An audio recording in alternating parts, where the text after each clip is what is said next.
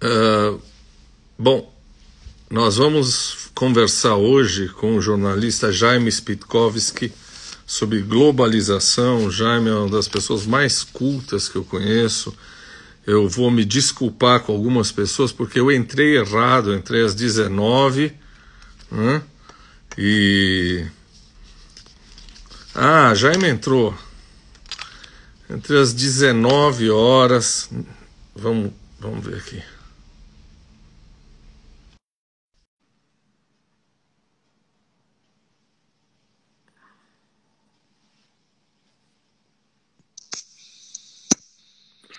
Jaime, boa noite.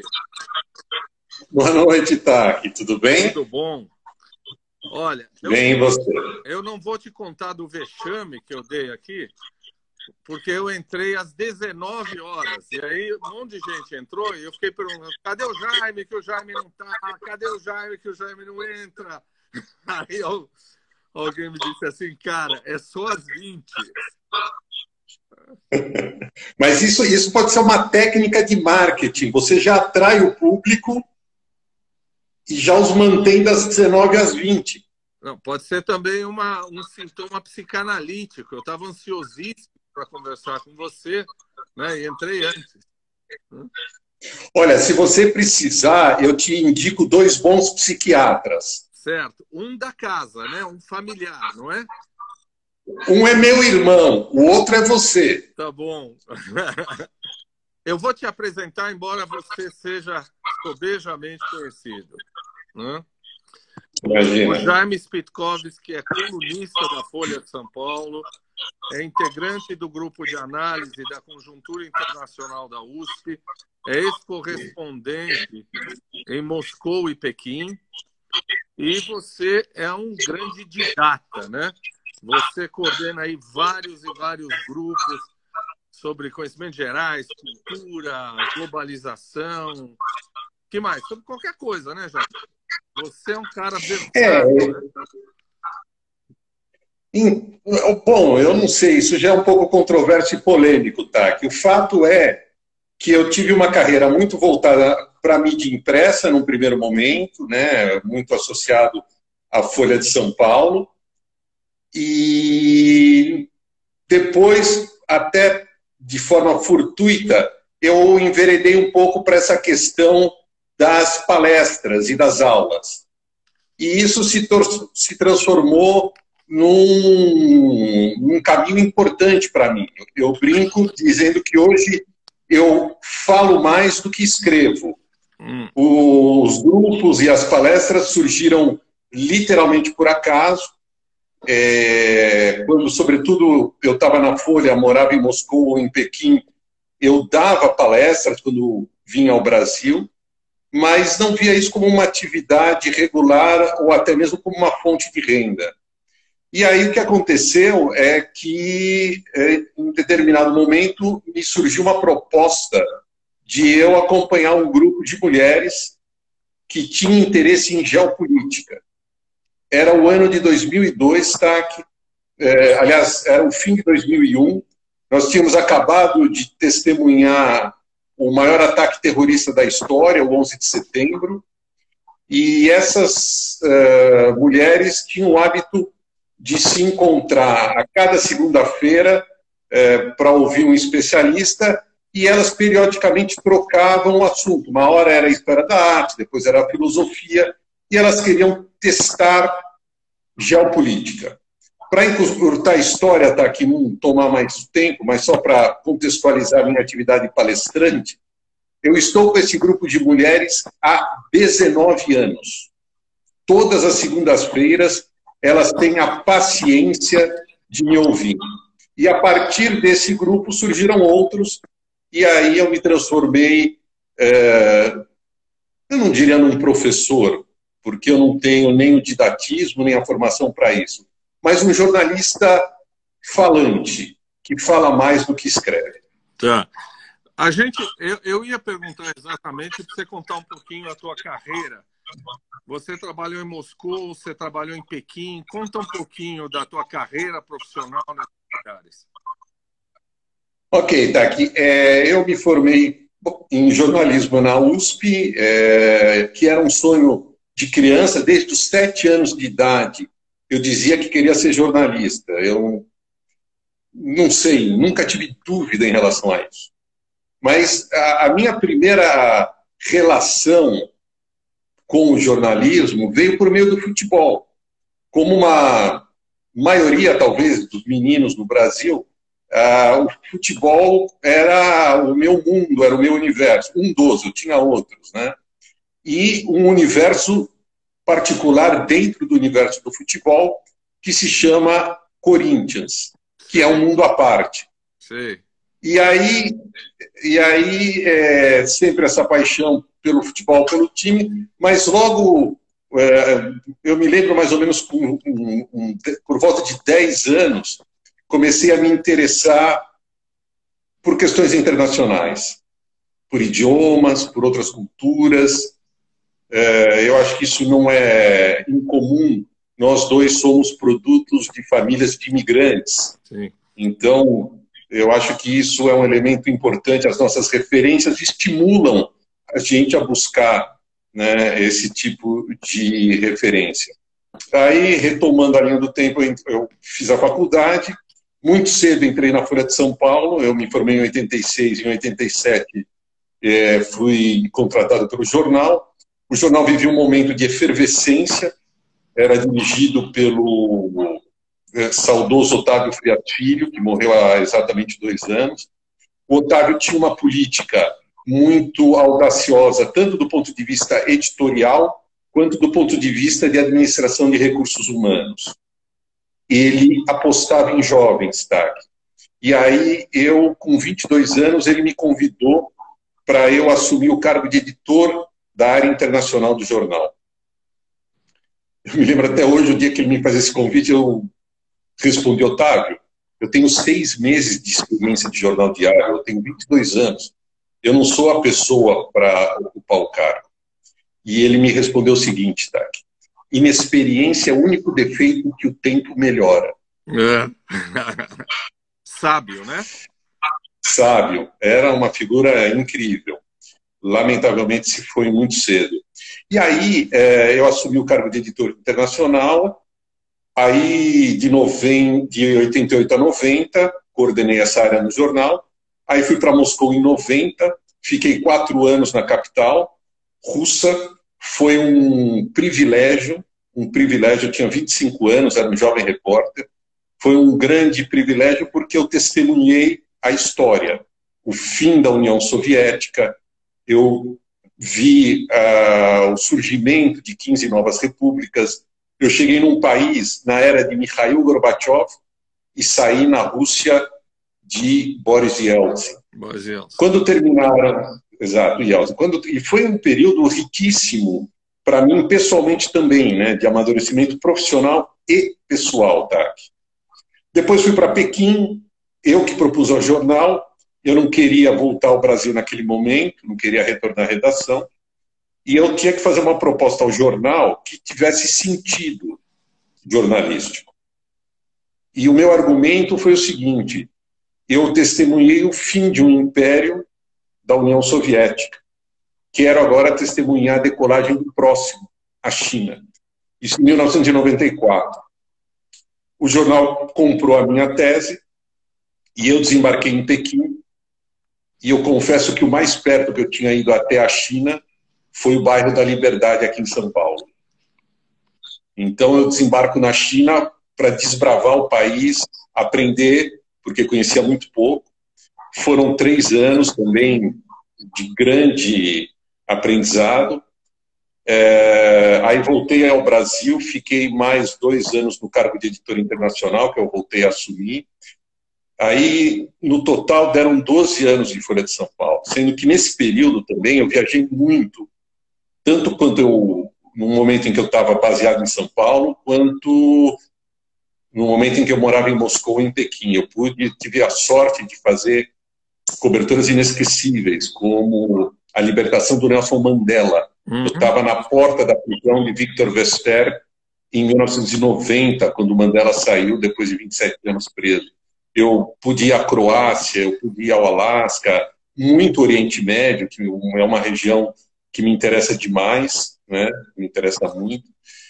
E aí, depois da Folha, eu parti para a famosa carreira solo. Durante uns cerca de 10 anos, eu fui sócio de uma empresa produtora de conteúdo. E depois parti para essa vida de palestrante, professor e colunista da Folha de São Paulo. Então, em linhas gerais, esse é o meu caminho, essa é a minha trajetória, tá? Uma carreira brilhante, não é? Uma carreira brilhante. É, você certamente conhece o livro da Svetlana Alexeyevich, que é o Fim do Homem Soviético.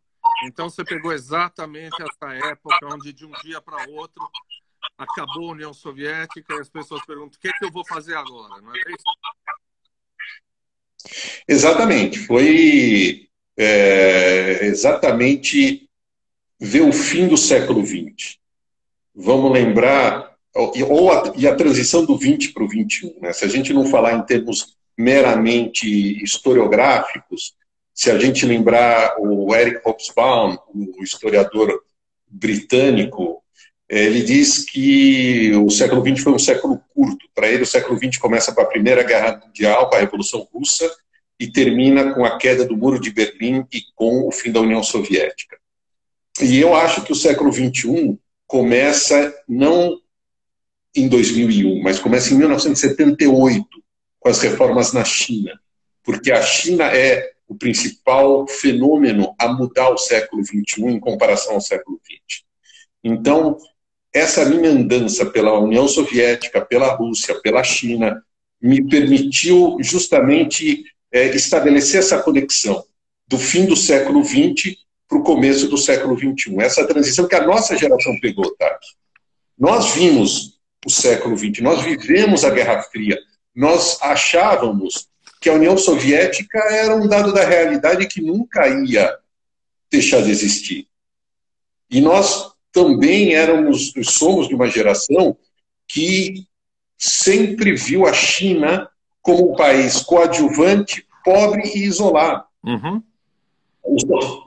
Eu chegar para minha filha hoje e dizer para ela que a China não era tão importante, eu levei ela já uma vez para visitar o país, ou não tão importante quanto ela é hoje, ela diz: Não, pai, não acredito.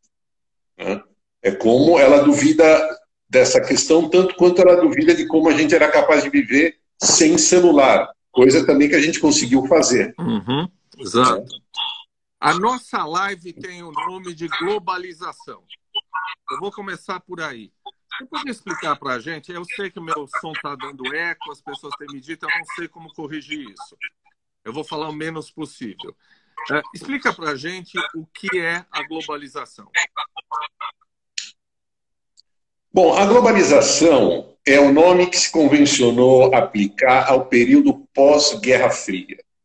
A gente vivia num mundo bipolar da Guerra Fria, que surgiu após o fim da Segunda Guerra Mundial, em que duas superpotências digladiavam, duas superpotências disputavam o cenário internacional, que eram os Estados Unidos e a União Soviética. Um dos lados do mundo bipolar entrou em colapso, que foi a União Soviética, foi o fracasso do chamado socialismo científico. Tá?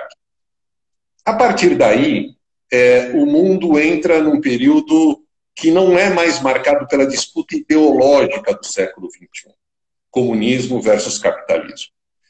Claro que as disputas ideológicas permanecem, mas não no mesmo grau, na mesma intensidade. A ideia de economia de mercado de você ter sociedades baseadas no consumo, praticamente monopolizam o cenário internacional. Veja a China, em 78, adota um sistema híbrido de manutenção do poder nas mãos do Partido Comunista, mas uma economia cada vez mais de mercado, uma economia cada vez mais aberta. O mundo, portanto, que surge a partir do fim da Guerra Fria, é um mundo marcado, primeiro, pela prevalência da economia de mercado e, segundo, pela revolução tecnológica. A combinação desses dois fatores, Tag, faz com que a gente tenha no mundo algo sem precedentes na história da civilização humana. Um fluxo ou fluxos de bens, pessoas, informações, capital, you name it, sem precedentes. A isso chamamos de globalização. É, eu costumo dizer que, na verdade, a globalização é um nome relativamente preciso, porque o ser humano sempre foi globalizante. Sim. Os navegadores eram globalizantes. É, as correntes migratórias eram globalizantes. A Rota da Seda, que unia a Europa à China, era uma forma de globalização. Mas nada se assemelha ao que a gente viveu depois da Guerra Fria, quando, além de a gente ter uma prevalência de economia de mercado, de sociedade baseada no consumo, de finanças, a gente passa a ter também a internet, a revolução tecnológica. Então, eu me lembro quando eu era criança, um, eu tinha um hábito tá, de me corresponder com pen friends pelo mundo. É. Eu achava o máximo. Eu tinha um amiguinho, eu tinha 10, 12 anos, eu me correspondia com um menino na Finlândia. A gente colocava moeda no envelope, figurinha. Poxa, demorava 10 dias para a carta ir, mais 10 dias para a carta chegar. Hoje, se, eu, se a gente falar em carta, selo, envelope para os nossos filhos, não tem Sim. o mesmo significado. Né? Então, isso é a globalização. É esse período histórico que tem as suas vantagens, as suas desvantagens, passou por uma crise, passa por crise ainda. Né? Se você achar interessante, eu posso até discorrer sobre as duas fases da globalização. Nós tivemos a fase dourada e a fase de crise. A fase de crise é a que vivemos. Se você achar interessante, eu podia ir por esse caminho. Claro, eu ia te perguntar, a globalização tem aspectos econômicos, culturais, políticos. Podíamos começar pelos aspectos econômicos da globalização? Vamos lá, vamos lá. É, os aspectos econômicos são muito marcados pelo incrível aumento do comércio global, sem precedentes na história da humanidade, pela expansão do mercado financeiro, pela sua agilidade. Né? Mas eu também queria colocar, se você me permite, de uma forma cronológica. Claro, né? claro. Que seria, que seria o seguinte: é, a globalização tem uma primeira fase, tá? Depois a gente pode destrinchar cada um dos aspectos que você propõe, mas só fazer um pano de fundo anterior, que é o seguinte: de 89, ano da queda do Muro de Berlim, até 2009, são 20 anos, são duas décadas. Eu chamo esse período de a era dourada da globalização.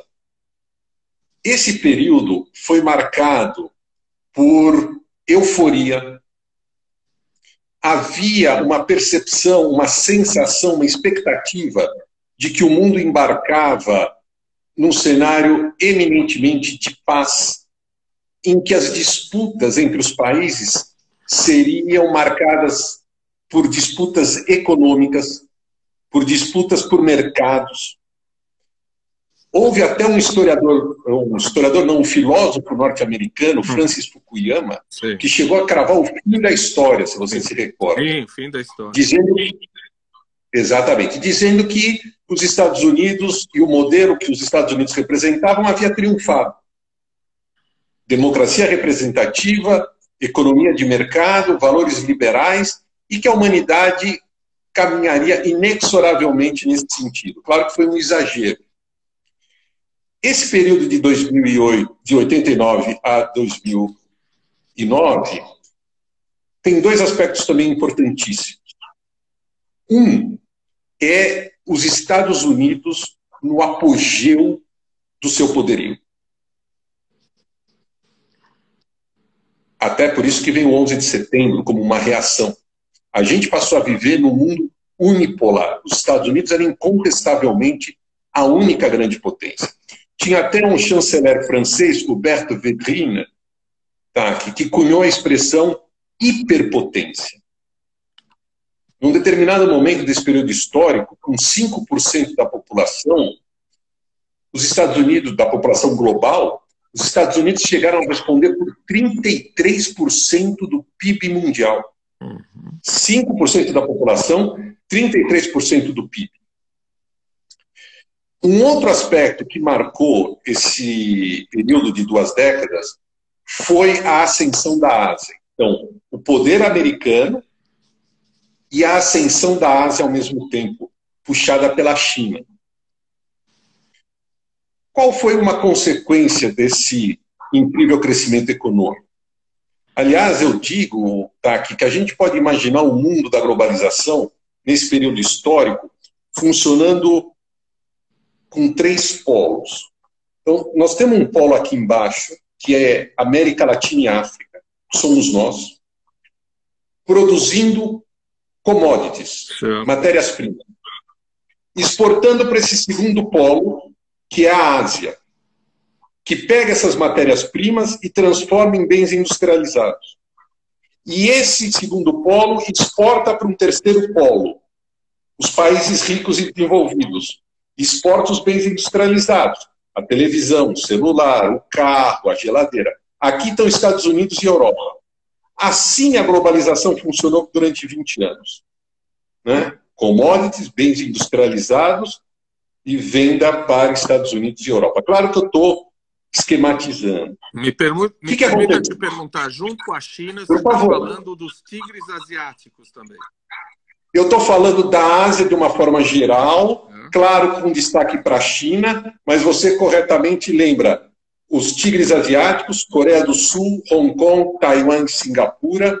Outros países também entraram na onda, mais tardiamente a Índia entra nessa onda, Vietnã, Filipinas, Indonésia. Um processo aceleradíssimo de industrialização desses países. Tá aqui. Uhum. O que, que aconteceu? Só para concluir, eu já te. É, as indústrias migram dos países ricos para a Ásia, em busca de custos mais baratos de produção. As empresas fazem um movimento Estados Unidos e Europa para a Ásia, desindustrializam a Europa e os Estados Unidos e industrializam a Ásia. Uhum. O que, que acontece? Aqui, nesse polo, Estados Unidos e Europa,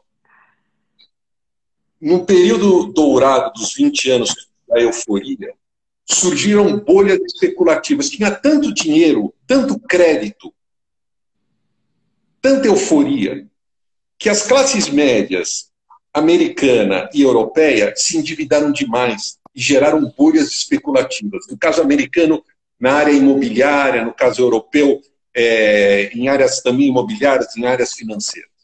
Chegou um momento em que as bolhas estouraram, as bolhas especulativas. É a crise financeira internacional de 2008 e 2009. Tá. Muito simbolizada pela quebra do banco Lehman Brothers. Aí eu costumo dizer, que, que o rei ficou nu. E nós vimos as vantagens e as desvantagens da globalização. Por quê? Setores da classe média americana e europeia que viviam dos empregos industriais, de um momento para o outro, se veem endividados, sem crédito e sem emprego. Porque eles percebem que o emprego deles foi, ao longo dos anos, migrando para a Ásia. Detroit, a capital automobilística dos Estados Unidos, virou uma cidade fantástica. Uhum as indústrias europeias, eu lembro quando eu era criança, né, as novidades tecnológicas vinham da Europa, os produtos industrializados, a cafeteira vinha da Holanda, a televisão, lembra, era Telefunken, vinha Sim. da Alemanha. Uhum. Né? A minha mãe tinha um secador, eletro, um secador de cabelo Electrolux. Todos esses produtos passam a ser fabricados na Ásia.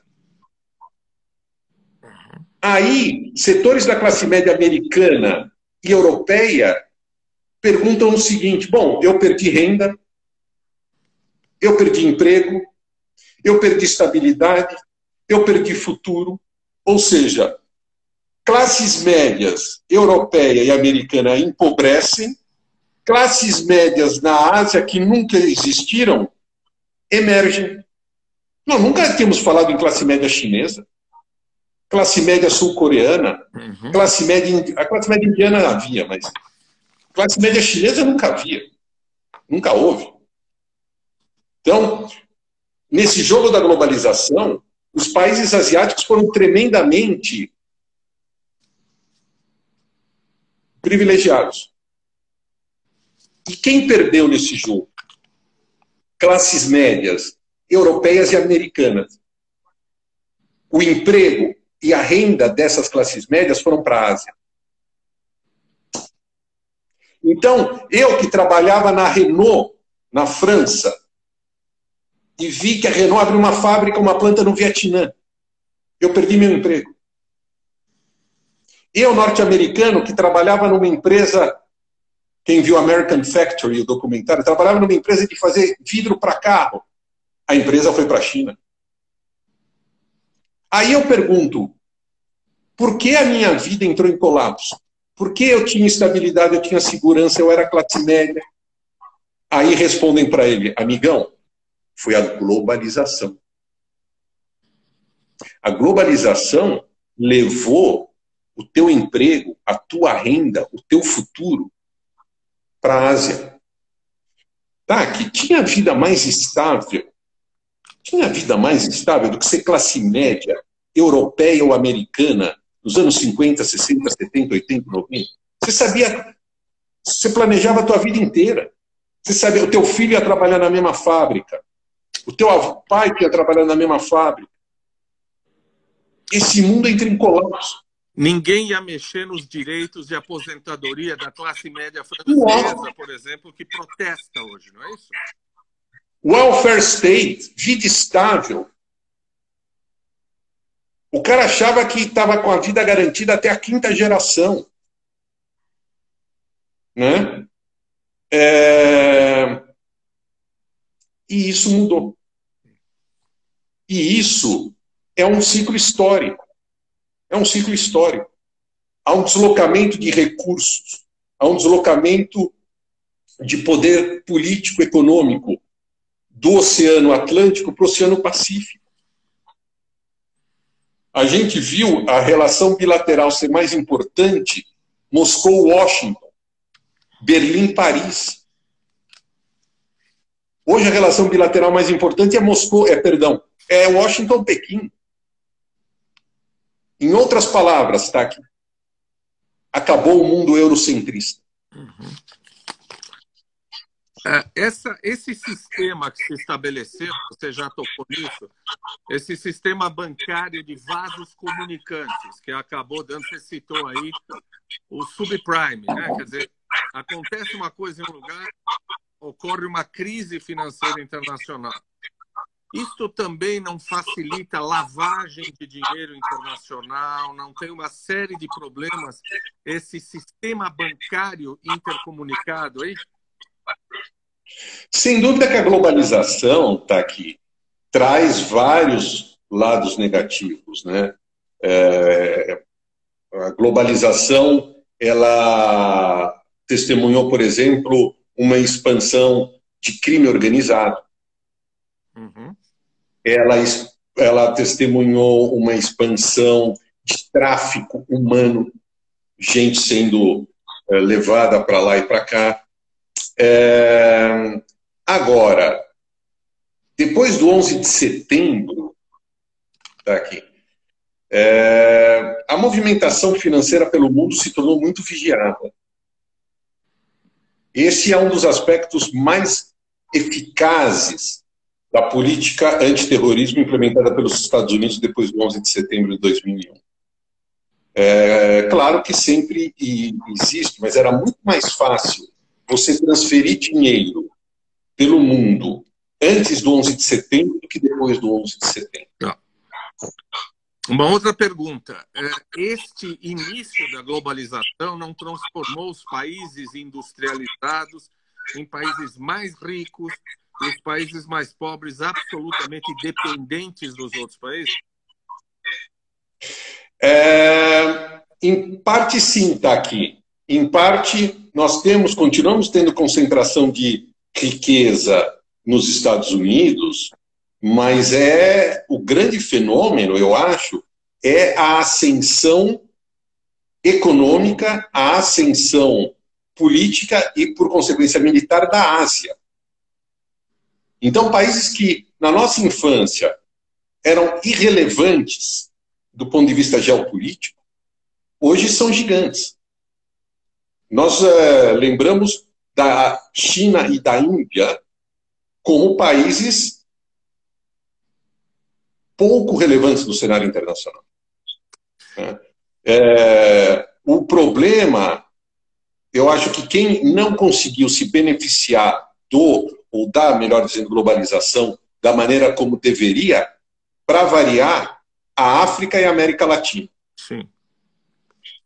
É, hum. Me desculpe. Você acha Imagina. também, e é claro que eu vou fazer o papel do advogado do diabo, eu acho que você Por favor, por favor. A expansão das multinacionais também destruiu a pequena concorrência que havia nos diferentes países de vários negócios. Né? E essa globalização também não levou a um achatamento dos salários, a uma perda das vantagens trabalhistas e das possibilidades trabalhistas que existiam antes? É, é, sem dúvida, sem dúvida. Mas, de novo, meio copo cheio, meio copo vazio. É, nós temos, sem dúvida nenhuma, essa percepção no mundo ocidental. Né? Há uma precarização das relações de trabalho, é, há, uma, há uma maior competição. Mas pergunta para um chinês como ele vivia há 20, 30 anos e como ele vive hoje. E nós estamos falando de uma classe média chinesa hoje, está aqui, de 400, 500 milhões de pessoas. Pergunta para um indonésio como ele vivia há 30 anos e como ele vive hoje. Um vietnamita. Então, veja, nós temos, é, claro, isso é inevitável, nós temos sempre, e eu acho isso natural, uma percepção ocidental do planeta. Isso é inerente. Né? É, e por isso que a gente tem uma visão tão crítica da globalização, e eu acho correto. E essa visão crítica da globalização, ela inclusive gerou a chamada onda anti-globalização, que vem com o nacionalismo, uhum. vem com uma reação às ideias de integração entre é, países. Nós temos o Brexit como, como reflexo disso. Nós temos a eleição do Trump, America First, uhum. ou seja, vem um nacionalismo, uma onda de nacionalismo em resposta a essas ou a esses desequilíbrios que a globalização trouxe no Ocidente. Mas, de novo, se você olhar por uma perspectiva asiática, a globalização trouxe para eles uma mudança incrível do padrão de vida. Você lembra, certamente, há muitos anos a gente viajava e, e via filas e filas de turistas japoneses. Hoje eles foram substituídos por filas e filas de turistas chineses e as lojas na Europa têm locais apenas para os chineses, não é? Em Paris tem lojas apenas com, com um chinês atendendo o chinês, né? Uh, aí você tocou num outro ponto, quer dizer, eu vou lembrar do Victor Orbán, na Hungria. Quer dizer, começam a aparecer esses nacionalismos, que são nacionalismos muito no modelo fascista, no modelo nacional socialista. É assim, você tem algum nacionalismo que você não veja esse, esse, essa, esse costume totalitário, esse, esse vestido totalitário nele? Eu acho possível, Taki, eu acho. Eu digo que nacionalismo é como cerveja. Tem que consumir com moderação. Tem que consumir com moderação. O problema do nacionalismo que me assusta é nacionalismos em excesso quando você, é, em função do nacionalismo, começa a discriminar outras culturas, outros grupos. Uhum. Quer dizer, eu não vejo nenhum problema em você cultivar suas raízes, em você valorizar. Eu vejo atrás de você a bandeira da Grécia, é, super legal. Vou te pedir depois uma receita de moussaka. Moussaka, desculpe a, a falha na pronúncia. É, moussaka. É, mas, veja, você ser orgulhoso, cultivar suas raízes, necessariamente implica em rejeitar outras. O problema é quando o nacionalismo fomenta a intolerância, o racismo, a xenofobia, e a gente tem visto isso. A gente tem visto, é, como você bem mencionou, o Viktor Orban na Hungria, a gente tem visto isso na Polônia, no presidente Andrei Duda, no primeiro-ministro Mazowiecki, a gente tem visto o avanço da extrema-direita na França, com a Marine Le Pen, a gente tem visto o avanço da extrema-direita na Itália, Itália, com o Matteo Salvini. Isso me preocupa, isso me preocupa, porque a gente vive um momento delicado, que também tem muito a ver com o teu trabalho, né? Eu, você se dedica, me corrija se eu estiver enganado, aos indivíduos e eu me dedico ao coletivo, né? E as pessoas se sentem muito inseguras nesse momento histórico. E muitas vezes a insegurança leva as pessoas a buscarem soluções fáceis, soluções miraculosas. Eu entendo, é a nossa fraqueza e debilidade humana. Nós estamos cheios de motivos para estarmos inseguros. Deixa eu te perguntar, todos esses nacionalismos, eu vou te perguntar como judeu, todos esses nacionalismos são, em geral, não todos são em geral, é ruim, mas em geral são antissemitas, não são? Não, é, eles são antissemitas muitas vezes, muitas vezes, quase sempre, por conta do papel do judeu na civilização ocidental, cristã e muçulmana. Quer dizer, a ideia de que o judeu é o estranho, é o personagem é, que se nega a aceitar uma cultura ao longo da história. Mas não é só antissemitismo, o antissemitismo também raramente tá, que vem sozinho. O antissemita, em geral, ele também tem preconceito contra outros grupos. Mas é que, muitas vezes, é, a questão do judeu ela se sobressai ao longo da história, particularmente na questão de civilizações cristãs. Uhum. É, felizmente, hoje é bem mais tranquilo, mas se a gente lembrar a Inquisição, os pogroms, o czarismo, o nazismo, né? mas, em geral, são perseguidos os diferentes. Quer dizer, eles não são e apenas judeus, antissemitas, eles são xenófobos. Eles são contra o que é diferente uhum. e buscam e buscam, portanto, também bodes expiatórios. Essa é a explicação é, do ponto de vista. Há, há várias explicações que confluem né, para fenômenos como o antissemitismo, como a islamofobia, contra preconceito uh, contra negros, contra minorias sexuais. É, muitas vezes, primeiro, do ponto de vista ideológico, é a ideia de você não aceitar o diferente. E do ponto de vista político, há uma manipulação desse sentimento humano para facilitar projetos de poder.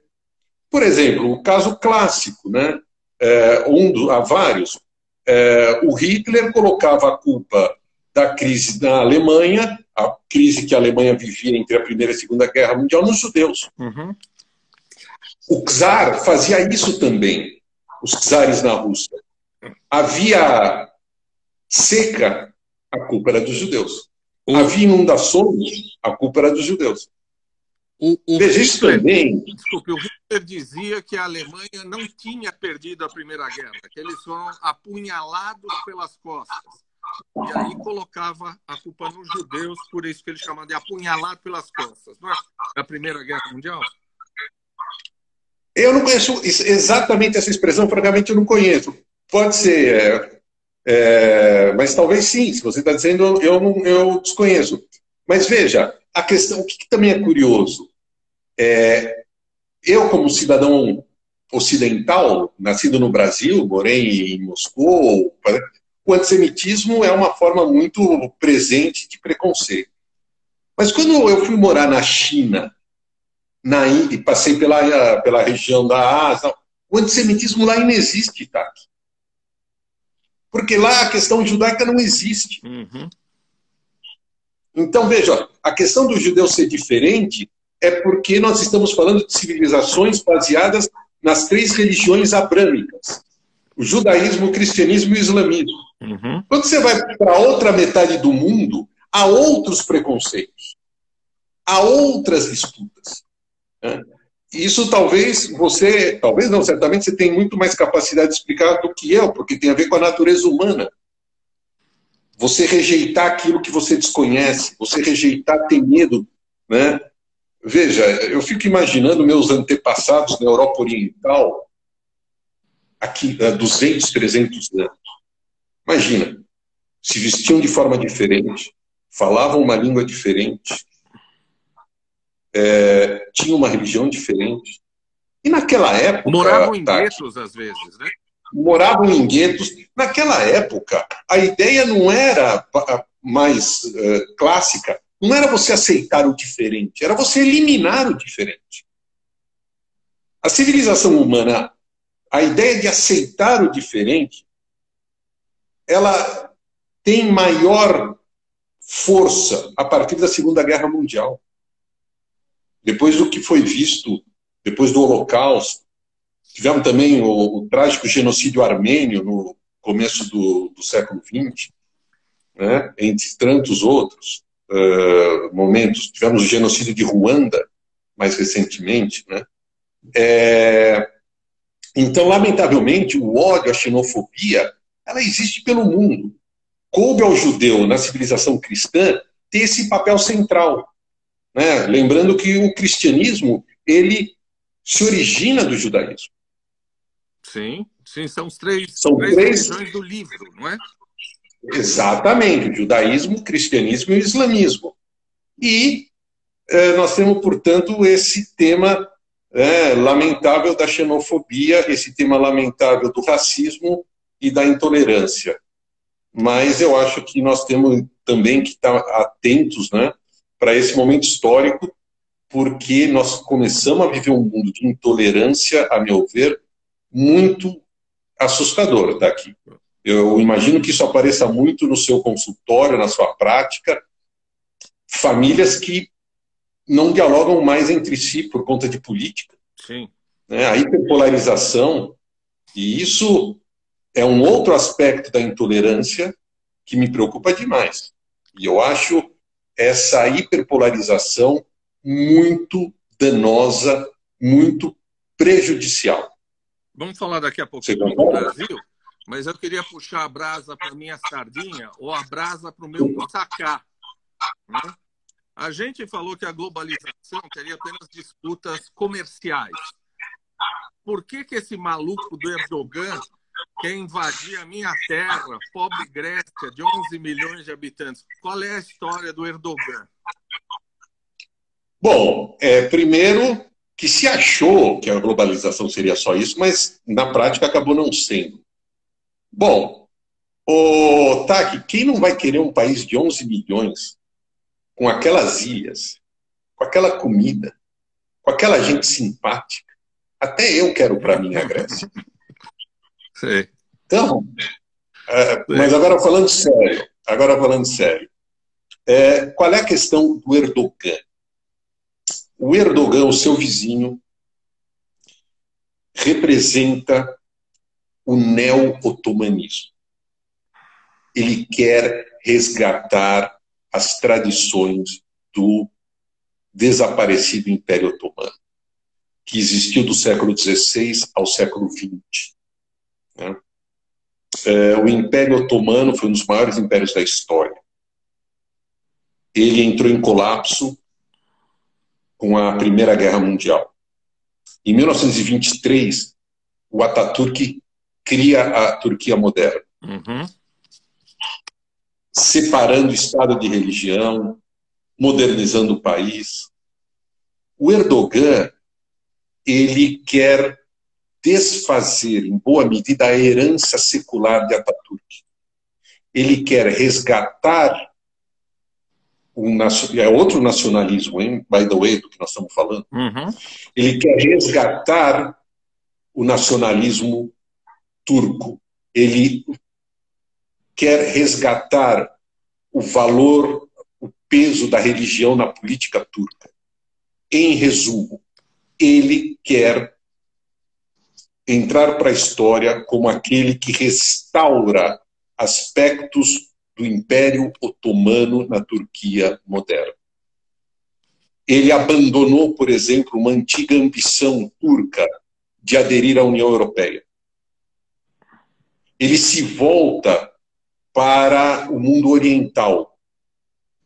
Havia no tempo do Ataturk a frase: a Turquia é o país mais ocidental do Oriente e mais oriental do Ocidente o, Erdogan quer que seja o maior país oriental do Oriente. Ele não tem essa dicotomia. Uhum. Então, ele coloca a Turquia no caminho de injetar novamente religião na sociedade turca, resgatar aspectos expansionistas até do Império Otomano, por isso que você se sente preocupado. Ele remodela a política externa da Turquia, abandona a ambição de entrar na União Europeia e quer que a Turquia seja uma potência no Mediterrâneo, por isso o problema com Grécia, com Chipre, e a Turquia volte a ser um player importante no Oriente Médio. Nos tempos pré-Erdogan, Israel e Turquia eram aliados. Nos tempos de Erdogan, Turquia e Israel são adversários. É, quem, quem não sabe, uh, Ataturk, o nome do Ataturk, vamos falar para as pessoas, era Mustafa Kemal. E Ataturk, que Ataturk era só o título. turcos, é, o pai dos turcos. Acho que o Erdogan quer virar o um novo Ataturk, não é isso? Nós vamos entrevistar daqui a um mês, mais ou menos, uma, uma pessoa para falar do genocídio armênio, que você acabou de citar aí. Hein? E a gente? A gente tem uma política externa brasileira que é de chorar ou de rir? Dos dois. É. Dos dois. Porque é, a gente tem hoje uma política externa é, absolutamente disfuncional, a meu ver.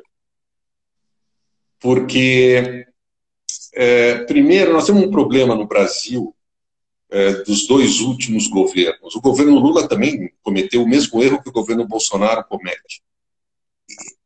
Ideologizar excessivamente a política externa. Política externa de país sério, tá aqui, é política de Estado, não é política de governo. Mas é a deixa, diferença eu te, deixa eu te interromper. Não dá para comparar o Celso Laffer com o Ernesto Araújo, né? Mas é, mas sim, mas o Celso Laffer era do governo FHC. Nós estamos falando talvez do Celso Amorim. Tá, do Celso né? Amorim. O Celso Amorim. É, claro, o Celso Amorim tem muito mais experiência e estofo.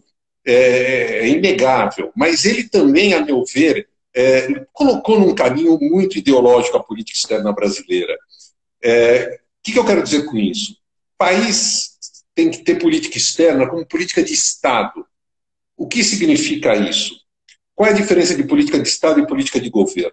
Política de Estado é aquela que não muda uhum. em relação ao governo de plantão.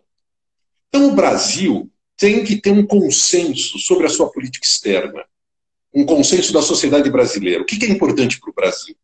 É, importante para o Brasil é, por exemplo, ter boas relações com é, as grandes potências comerciais para exportar, ok. É importante para o Brasil ter boas relações com a Argentina, que é um grande parceiro comercial, ok. Isso não mudar se o governo é de esquerda ou de direita. É, é natural que um governo à esquerda vai puxar um pouquinho mais para a esquerda, um governo à direita vai puxar um pouquinho mais para a direita.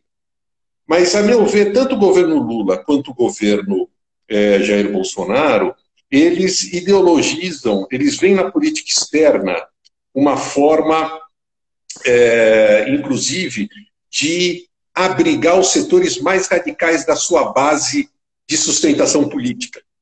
Né? Então, o, o, Lula fez uma política externa muito mais à esquerda do que a política doméstica do Lula.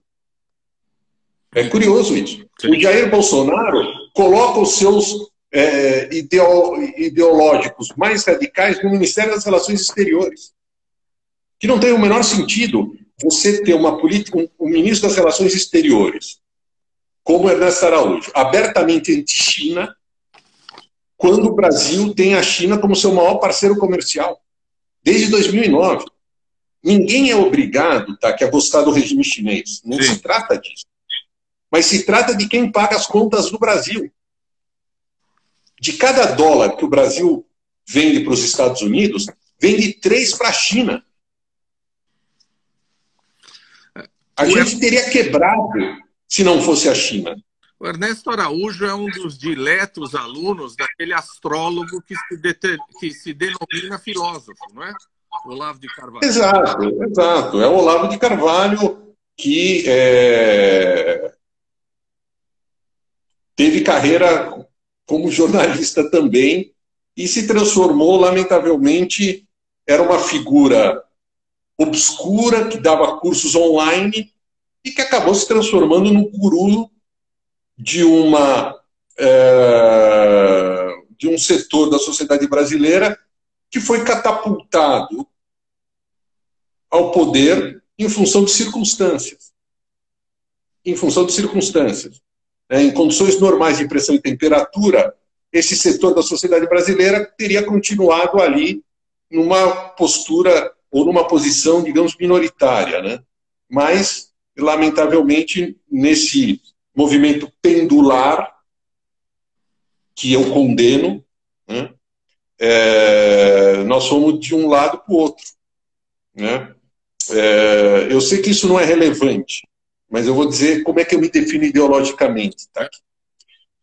Eu sou um radical, um radical de centro.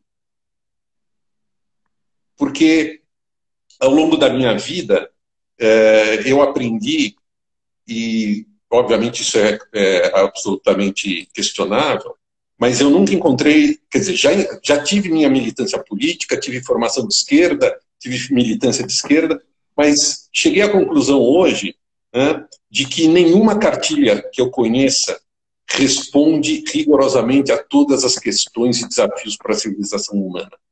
Existem aspectos positivos na cartilha da esquerda, existem aspectos positivos na cartilha da direita, existem aspectos positivos no centro. Né? Eu, em suma, não sou um dogmático. Sim, exatamente. O nosso amigo Portela, que esteve aqui, falou que radical quer dizer preso às suas raízes.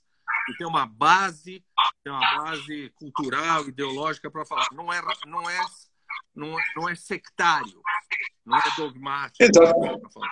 Exatamente, não é sectário, não é dogmático.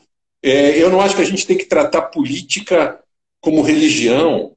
Nós temos que tratar é, política como um exercício permanente de erros e acertos. Uhum. É uma área, é uma, é uma ação humana. Né? Nós acreditávamos, eu acreditei num modelo perfeito de sociedade, não deu certo. Não deu certo. Não significa que eu abri mão dos meus valores humanistas. Não significa que eu não sonhe com sociedades mais equilibradas, que eu sonhe com sociedades menos injustas, mas não encontramos ainda a fórmula que a gente consiga aliar igualdade, democracia, igualdade, é, democracia e geração de riquezas. É. Esse, esse tripé é difícil. Deixa eu te perguntar, como jornalista, agora, você sabe, por exemplo, que o Viktor Orbán, lá na Hungria, ele resolveu que ele ia acabar contra a imprensa que não era a favor dele. os caras saíram comprando todos os jornais e secando a fonte dos jornais que eram contrários a ele. Nós temos um presidente que está prometendo destruir a folha, destruir o valor, uh, tirar os, patrocínio, impedir que as empresas publiquem seus balanços nos jornais, quer dizer, tudo para acabar com uma imprensa livre, uma imprensa crítica. Uh, a gente corre esse risco aqui no Brasil? É, corremos, corremos. Vamos lembrar é, primeiro o seguinte: numa sociedade democrática, tá, que muita gente não entende o papel da imprensa. É, o papel da imprensa é fiscalizar o poder, qualquer que seja ele. Então, no caso da Folha de São Paulo, com quem eu trabalho há muito tempo, para muita gente da esquerda, a Folha é golpista, estava envolvida no impeachment da Dilma. Hum. Para a gente da direita, a Folha é esquerdista e apoia o Lula, que não é nenhuma das duas leituras é correta. É, a Folha é, denunciou um mensalão do PT, a Folha trouxe a reportagem é, sobre o sítio de Atibaia, é, e a Folha tem trazido também denúncias e críticas ao governo Jair Bolsonaro. Democracia precisa de imprensa livre. Que não significa também que não possa haver uma imprensa ideológica, uma imprensa a favor de ideias. Tudo bem, isso também é espaço da democracia. Então você vai ler, ou você vai ver a Fox News, você sabe que é a favor do Trump, não tem problema. Né? Mas você só tem que ser transparente. Fala, olha, eu apoio o Trump, não tem problema. Agora, existe o jornalismo que busca, com os seus defeitos, porque, de novo, é uma atividade humana, comete erros, comete injustiças, e isso tem que ser reparado, mas é melhor uma sociedade com uma imprensa vibrante do que uma sociedade com uma imprensa do, da Coreia do Norte, uhum. né? é, ou da Venezuela, ou também é, como era em ditatoriais de direita ou de esquerda. Um aspecto importante desse, desse pessoal da onda anti-globalização, o Viktor Orbán, inclusive, criou a expressão democracia iliberal. Hum. A estratégia deles está uh, aqui. É, é mais sutil e é uma estratégia mais inteligente. Eles não batem de frente com a democracia como no passado movimentos de extrema direita instauravam ditaduras. A estratégia deles é ir é, paulatinamente e regularmente solapando os alicerces de, uma democracia. Então, eles vão investindo contra o judiciário independente, o Orbán fez isso. Na Polônia, isso é feito. Eles investem contra a mídia, né? então tentam descaracterizar a mídia, Já tentam demonizar a mídia. Nós temos um minuto e já fica o meu pedido da gente continuar esse papo aqui, porque esse papo é riquíssimo e está todo mundo aqui de boca aberta. Você tem um minuto antes do Instagram derrubar a gente. Bom, em um minuto, tá aqui. Eu quero agradecer demais essa oportunidade. É um privilégio conversar contigo, é uma delícia. Se tem você e gente com paciência para me ouvir, eu estou à disposição. Voltarei com o maior prazer e agradeço muito o teu convite a tua paciência comigo e a paciência de quem nos acompanhou. Não, pelo contrário, é, o que eu estou dizendo é que teremos já em retorno. É, muito obrigado. O maior prazer. Olha, foi o maior prazer. muito obrigado. Eu estou fazendo isso porque de repente você está numa frase e o, e o Instagram derruba a gente. Muito Mas eu entendo os limites. Olha, foi uma grande honra para mim, eu acredito para todo mundo que te ouviu. Eu que agradeço mais uma vez, um grande abraço. Um grande abraço. Tchau, tchau.